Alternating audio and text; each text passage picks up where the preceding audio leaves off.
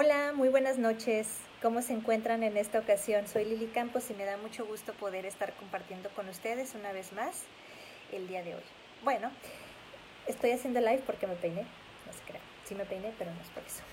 Ok, estoy haciendo este live porque fíjense que hace días, em, ya llevo varios días pues reflexionando sobre un asuntito que quería compartir con, con, las personas que les gustan los temas como de espiritualidad y cuestiones de este tipo. Hace tiempo puse una publicación de lo que ocurrió en un grupo de, de tarot acerca de un individuo que estaba aprovechándose para, él ofrecía lecturas de tarot gratuitas y de ahí pues aprovechaba para querer estar acosando a las mujeres. ¿Qué es lo que hacía? Él decía que, que, podías contactarlo, él te hacía una lectura gratis, pero que le, tenías que enseñar el corazón y era que le enseñaras... Em, pues las boobies, ¿no? Y estas denuncias se hicieron públicas. Algunas chicas lo pusieron en el grupo y lo quemaron, pero las bloquearon. Después a mí, yo contacté a una, también me comentó, y cuando yo mandé a la publicación al administrador de que este era un charlatán, pues ¿qué pasó? Que me bloquearon del grupo también a mí. Entonces de ahí hice la, lo puse yo aquí en Facebook de la situación y, y me quedé pensando mucho en eso, cómo hay gente, no solamente que se aprovecha de, estas, de este tipo de temáticas, de cuestiones de espiritualidad, religión y todo para hacer sus fechorías.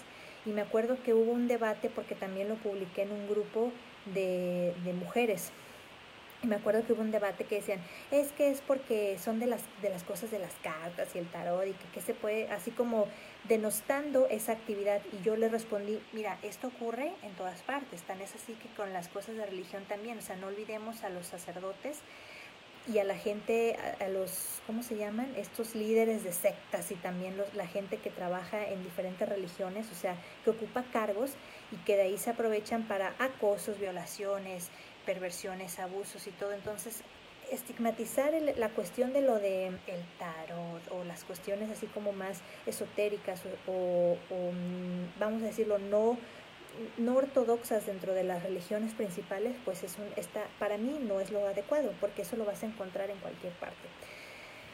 Y bueno, me quedé pensando mucho en eso, muchísimo.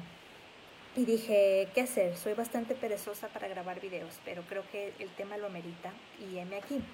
Quiero platicarles de manera puntual, específica y de forma personal, porque pues evidentemente yo no soy eh, como una autoridad así absoluta que les pueda decir es esto y si no es así, pues no, no es lo, lo adecuado, pero sí puedo puedo mencionar con base experiencia y a un análisis previo que hice e investigación cuáles considero que son algunos elementos para tomar en cuenta ante situaciones, o sea, cómo evitar charlatanes, esa sería una, y cómo darse cuenta dónde, dónde se refleja realmente esa parte de la, como del camino de la espiritualidad. Bueno, la primera, la primera que yo pondría es la congruencia. Esa es la número uno indiscutible para mí, que haya congruencia. Una persona no puede, para empezar, o sea, yo jamás me diría, yo soy muy espiritual. A ver, amigo o amiga, todos somos espirituales de alguna u otra forma. Hasta el ateo, en su forma de manifestar ese rechazo a Dios, él está ejerciendo una creencia que de alguna forma la vincula como antagónico con la divinidad, pero como sea, está ahí. Así es de que decir, o sea, primero como que usar eso de que soy muy espiritual, pues se queda muy chiquito. Pero hablábamos de la congruencia. La congruencia es pensar, decir y hacer lo mismo. No tener dobles, perdón, no, no tener una doble vida. Si yo me dedico a temas que tienen que ver con el mundo de bienestar, por ejemplo, o manejo temas de espiritualidad, de mm, de religión, pero no de religión como fanatismo, sino como una, un camino de evolución, de crecimiento, de desarrollo personal. Si yo me dedico a actividades de este tipo, pero yo en mi vida personal soy un desmadre y tengo un desmadre y hago, me la paso haciendo puras dagas con todo el mundo para hablar claro y llano, evidentemente no hay congruencia. O sea, yo puedo decir un discurso que va a sonar muy padre, pero en la vida real, ¿qué estoy haciendo? Lo que les decía, o sea, puras fregaderas. ¿Y qué va a pasar ahí? Ese es un, es un shock que hay, es un, así, están chocando, ¿no? Dos realidades. Una que es la imagen o la apariencia y la otra lo que es la verdad. Y en esto puedo mencionarles también, o sea, este tipo de personas de igual forma pueden presentarse como gente que quiere cambiar el mundo, salvar el mundo. Primero hay que cambiarse a sí mismo y hay que salvarse uno mismo de todas nuestras problemas, carencias que podamos tener, nuestras correcciones internas. Y ya de ahí, pues uno empezar a decir, ah, es que yo hago esto, aquello por la humanidad. Aguanta, o sea, frena tantito tu carro y ponte a analizar primero si eres congruente. Y que haya, o sea, no tener esa, ese paralelismo de, de hacer una cosa y decir otra. O sea, ante redes, ante cámara, ante lo que sea, yo me muestro de una manera, pero internamente soy de otra. Y en mi vida privada yo tengo un desastre. No hay congruencia. Me acuerdo una frase, esto no solo de la, de la espiritualidad, aplica también para la cuestión de todo tipo, ¿no? Lo que sea público. Me acuerdo una frase de Kumamoto en una entrevista que le hice hace ya varios años, que él me dijo, lo público se construye desde lo privado. Así es, amiguitos. Uno no puede ser farol de la calle o candil de la calle y adentro oscuridad total, ¿no? No va a ser dicho, no me acuerdo cómo va, pero el punto es de que el buen juez por su casa empieza. Sí se me salió y que hay que empezar por, por lo inmediato y lo corto y ya de ahí sí, claro, salvamos al mundo y todo eso. Ese es el primero. El segundo es la persona. Cuando alguien va a hacerse limpias lecturas, trabajos de quién sabe qué, reiki o lo que se quieran hacer, runas, cuarzos, cristales, lo que gusten, no se o sea, cómo se hace la elección de quién es el terapeuta o, o el facilitador o la persona que va a hacer ese trabajo. Yo Pienso que es por cuestión de vibración, es decir, hay, puede haber mil requistas, pero no todos son iguales. Entonces, tú vas a ver cómo es esa persona, tienes que conocerla un poco más, tienes que sentir su energía, o sea, no puedes ir y pensar, es como agendar una cita, no, ni eso lo voy a, no, lo iba a meditar, pero no, quiero decir, como agendar una cita con un peluquero, pero no, también tiene su chiste y hay gente que no todos son iguales. Bueno, no es un asunto menor, o sea, tú tienes que conocer a la persona, darte cuenta. Por, primero yo, yo lo que preguntaría es por qué haces lo que haces. O sea, tú te dedicas a estos asuntos de hacer limpias o de quién sabe qué, cosas así como de este tipo de, de cuestiones espirituales. Yo le diría, mi primera pregunta sería, ¿por qué haces esto? No, pues por esto, ok, ok. Mi segunda pregunta es, ¿desde cuándo lo haces? ¿Cuánto tiempo tienes haciendo esto? Ah, tengo una semana. Ah, pues qué padre tienes una semana. y, y, no es lo mismo que te tengo una semana, tengo 15 años, ¿verdad? Haciendo esto. O tengo, no sé, al menos un año, seis meses. O sea, hay que ver la periodicidad. Cada cuando, o sea, no cada cuando, perdón, el cuánto tiempo tienen desarrollándolo. La motivación, ¿por qué lo hacen? Y la segunda, más que preguntar, o sea, yo observaría. Yo creo que hoy en día es difícil por esta cuestión de, la, de lo que todo es virtual, pero sí haría un trabajo como de investigación para conocer su página, ver qué ofrece, cómo, es, cómo escribe, cómo se comunica, cuál es su lenguaje, qué tipo de promesas le está haciendo a la persona. ¿Son promesas totalmente absurdas y ridículas o son cosas que están hablando con la verdad? O sea, les dicen, ay, te hago un amarre y va a volver. Y quién, o sea, ¿hace promesas de ese tipo? ¿Cómo, ¿Cómo se comunica? ¿Cuál es su lenguaje? Hacer una investigación breve en sus redes sociales y ver qué promete porque mucho te vas a dar cuenta, a lo mejor dices, no, yo hago esto porque, sabes, o sea, yo estoy conectada con, con Dios o conectado con Dios y te das cuenta que a la hora de redactarlo en sus redes o lo que está posteando, no tiene nada que ver con eso que te dijo. Ese sería otro filtro también.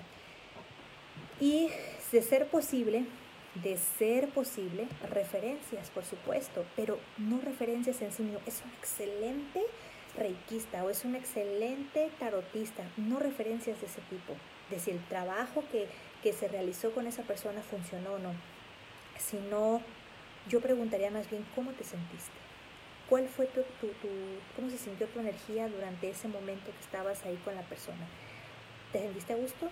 en algún momento, o sea, tú descríbelo, ¿no? No pongan palabras, no hagan una entrevista a modo, describan, o sea, pregunten y que la persona describa cómo te sentiste, ¿bien? ¿Por qué te sentiste así? Ah, no, pues por esto y por aquello.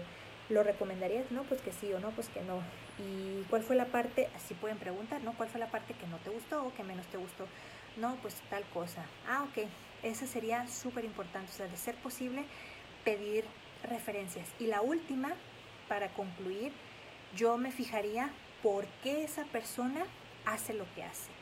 Es decir, lo hace porque realmente es algo natural en esa, o en ese individuo, es algo que está intrínseco en su esencia, en su naturaleza, es algo tan auténtico y congruente, o, o opciones, o lo hace por evasión. Hay gente que se mete a ondas de así de este tipo porque se evade de la vida real, se evade de la responsabilidad, se evade de la madurez, del crecimiento, del dolor que implica crecer, porque hay un dolor detrás de eso.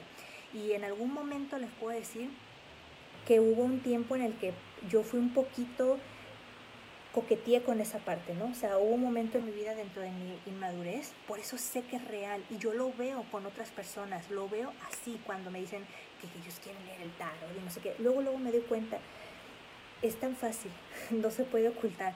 Entonces hay que ver si te estás evadiendo del mundo real y por eso te metes a hacer estas cosas porque sí, está padre todo la onda espiritual, pero ocupas dinero para vivir y vives en un mundo material, amigo. Así es que no puedes solamente flotar en el aire y estar pensando en cosas de ese tipo. Que evidentemente de lo intangible surge la materia, es verdad, pero uno tiene que ser muy audaz para poder discernir que eso no sea un escape. La segunda, el, bueno, ya, ya lo hice como en subpuntos. El, estamos en el punto 4, pero son como varios apartados. El siguiente apartado del punto 4 es, además si no lo hace por evasión, si no lo hace por llamar la atención, o sea, por fantoche. Esa para mí también es un, algo que se puede, se siente, o sea, se ve, no se puede ocultar. Cuando la gente se mete ese tipo de temas para decir, yo hago esto, yo trabajo con tal cosa, yo sé leer el aura, leer la mano, yo sé leer las cartas, yo pero porque eso les da protagonismo, les da, eh, según ellos, o en algunas ocasiones sí les da cierto poder, les da cierta fama, liderazgo, popularidad, que muy ingenua o estúpidamente, pues a ellos los hace sentir importantes. Entonces es el segundo. O sea, lo hacen por, por fantochada, por llamar la atención, por sentirse importantes analizar eso. Y no, no hablo solo de los novatos, de la gente neófita en este tipo de actividades. O sea, hay gente que ya tiene tiempo, pero que lo hace por eso. O sea, lo hace para alimentar su ego, para alimentar ese poder o ese, esa, esa popularidad. Y la tercera, que tiene la, el tercero en este, en este cuarto punto sería que lo hace con intenciones, o sea, donde el fin justifica los medios. Es decir, no, fíjense, no utilicé la palabra lo hace por dinero, ¿no? Porque cada quien sabe si cobra, no cobra, cuánto cobra, qué haga. No me meto en ese rollo. Pero donde el fin justifica los medios, es decir, donde no hay un código de ética, no hay escrúpulos, o sea, no importa nada. Ah, yo quiero que me hagas quién sabe qué trabajo de no sé qué. Ah, y, e indiscriminadamente, no a quien sea. No es que quiero tomar venganza porque me hicieron esto. Fíjense, esta parte ahí es donde se pone de manifiesto el fin justifica los medios, ¿no? O sea, el fin es pues que a mí me paguen y que la persona quede contenta, entonces yo hago, yo soy capaz de hacer lo que sea con tal de que ese objetivo se cumpla. Cuando si uno tiene un código de ética, o sea, tiene como tiene sus propios límites, tú dices, ¿sabes qué? Pues lamento mucho que estés en esta situación, pero yo no te puedo ayudar. O Imagínate si tú eres una persona que trabaja con energía. Llega alguien con energía y, es, y hay, una, hay una, un debate interno en mí que dice, oye, pero estás discriminando, está mal. A veces, déjenme decirles que se vale discriminar un poco. Se vale en ese aspecto, ¿eh? No vayan a... Ay, ¿Cómo que se vale discriminar? O sea, se vale poner ciertos límites en donde tú dices, a mí esta persona, su energía, su vibra, no me cuadra. Y pues quisiera ayudarla, pero yo no soy el medio. Seguramente con todo el amor y toda la, buena intención, seguramente encontrará a alguien más que le ayude, pero yo no lo voy a hacer porque a mí no me, no me vibra. Y no hacerlo, o sea, no cruzar esa línea de tus propios valores, creo, es la línea de tus valores. Tú dices, debemos de tener unos valores. ¿Cuáles son? Que sí, que no, hasta dónde. Si no le quieren llamar código de ética, pues suena muy ñoño o nerd, pues sus valores internos, hasta dónde yo puedo atravesarlos, a quién sí, a quién no, Saludos, maestra linda. A quién sí, a quién no, de qué forma, hasta dónde estoy dispuesto. Si imagínate que llega alguien, es que quiero yo tal cosa y tú sabes que eso está, va a generar un mal a largo plazo. Y además, fíjense, nosotros, mm, yo creo que debemos de trabajar en nosotros. ¿Por qué? Porque nosotros vemos algo ahorita mal, pero hay una frase en Cábala, en judaísmo, no en Cábala, judaísmo que dice, todo viene del eterno y todo es para bien. Y, estoy, y hay, ah, también en el budismo, porque últimamente me he involucrado más con la parte del budismo, también tomando meditaciones, que próximamente voy a traerles una entrevista con nuestro maestro de las meditaciones budistas. Ya agendé con él hoy, hablé, y ya, ya lo tenemos programado. Va a ser una entrevista en línea para que puedan conocer más acerca de las meditaciones budistas, budistas, están padrísimas. Y bueno, en el budismo también manejan mucho esta misma frase que les acabo de decir, pero de otra forma la dicen, todo, todo viene del eterno y todo es para bien. Ellos no lo dicen así como el eterno porque el enfoque de Dios es distinto, pero, pero es como que no es ni bueno ni malo, es nuestra percepción y qué hago yo con esa circunstancia.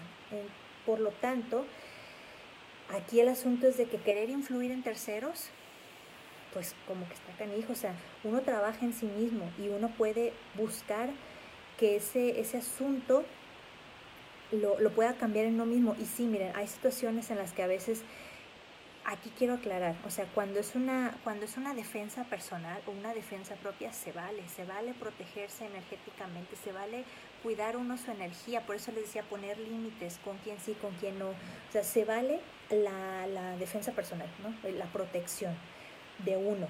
Lo que, lo que está lo que es de, lo que es hacia una persona está bien, pero ya cuando tú te, te, metes y la intención, o sea, ¿cuál es la intención? También fíjense, en Cábala habla muchísimo de que la intención es la semilla real de lo que hace que, que la situación surja, o sea, mi intención es joder, mi intención es, es, es esto o es aquello, o sea, ¿cuál es mi intención?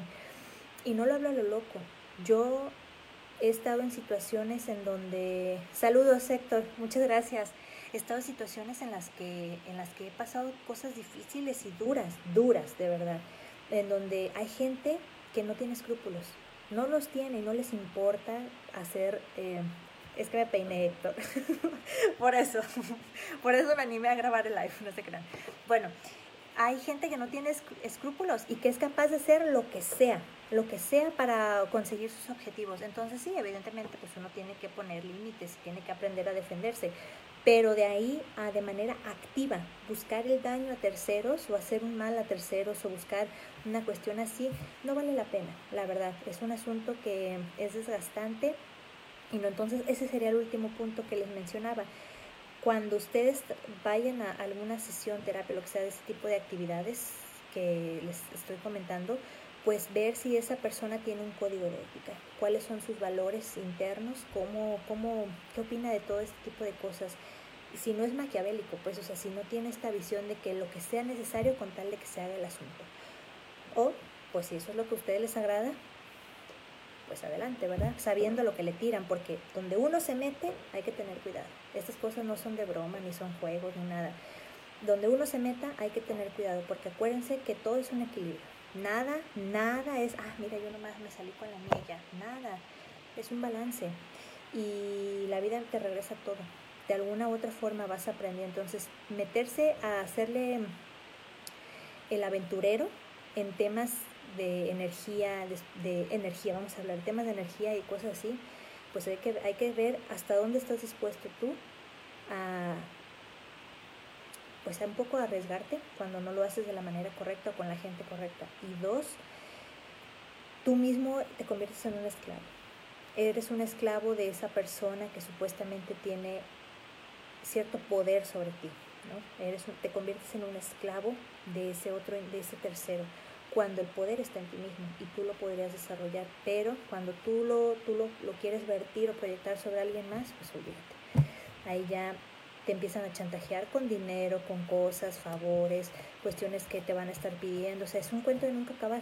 Dame, dame, dame, dame, dame. Ah, no me das. Entonces aquí esto ya no va a funcionar. Así es lamentablemente. Bueno, con esto me despido. Espero que les, que les, les sirva, les sea de utilidad y que haya quedado claro también. Porque yo pienso que las opciones están siempre ahí, Depende de nosotros que elijamos la que es la adecuada, la que está en resonancia con nuestros valores y quiénes somos. Segundo, yo no demerito ni desacredito ni las lecturas de tarot, por supuesto, ni el reiki, ni, ni cosas como runas, o todo este tipo de cosas. Yo no, o sea, yo creo que es verdad, pienso que es verdad, que pueden ser ciertas, que, que cada quien, o sea, tienen miles de años alguno de estos, eh, mm, ¿cómo llamarles? Caminos. Y, y, no, o sea, nada más desacreditarlos, no, no es no es, no es este tipo de, artes o caminos los que están mal, son las, somos siempre las personas, porque nosotros somos quienes los creamos y los vamos moldeando y los utilizamos. Entonces, cuando veamos que, y es lo mismo con la religión, les decía, ay, que estos pederastas y que pedófilos y que quién sabe, bueno, no se desacredita. El problema es cuando la institución no hace limpieza y no lo acepta.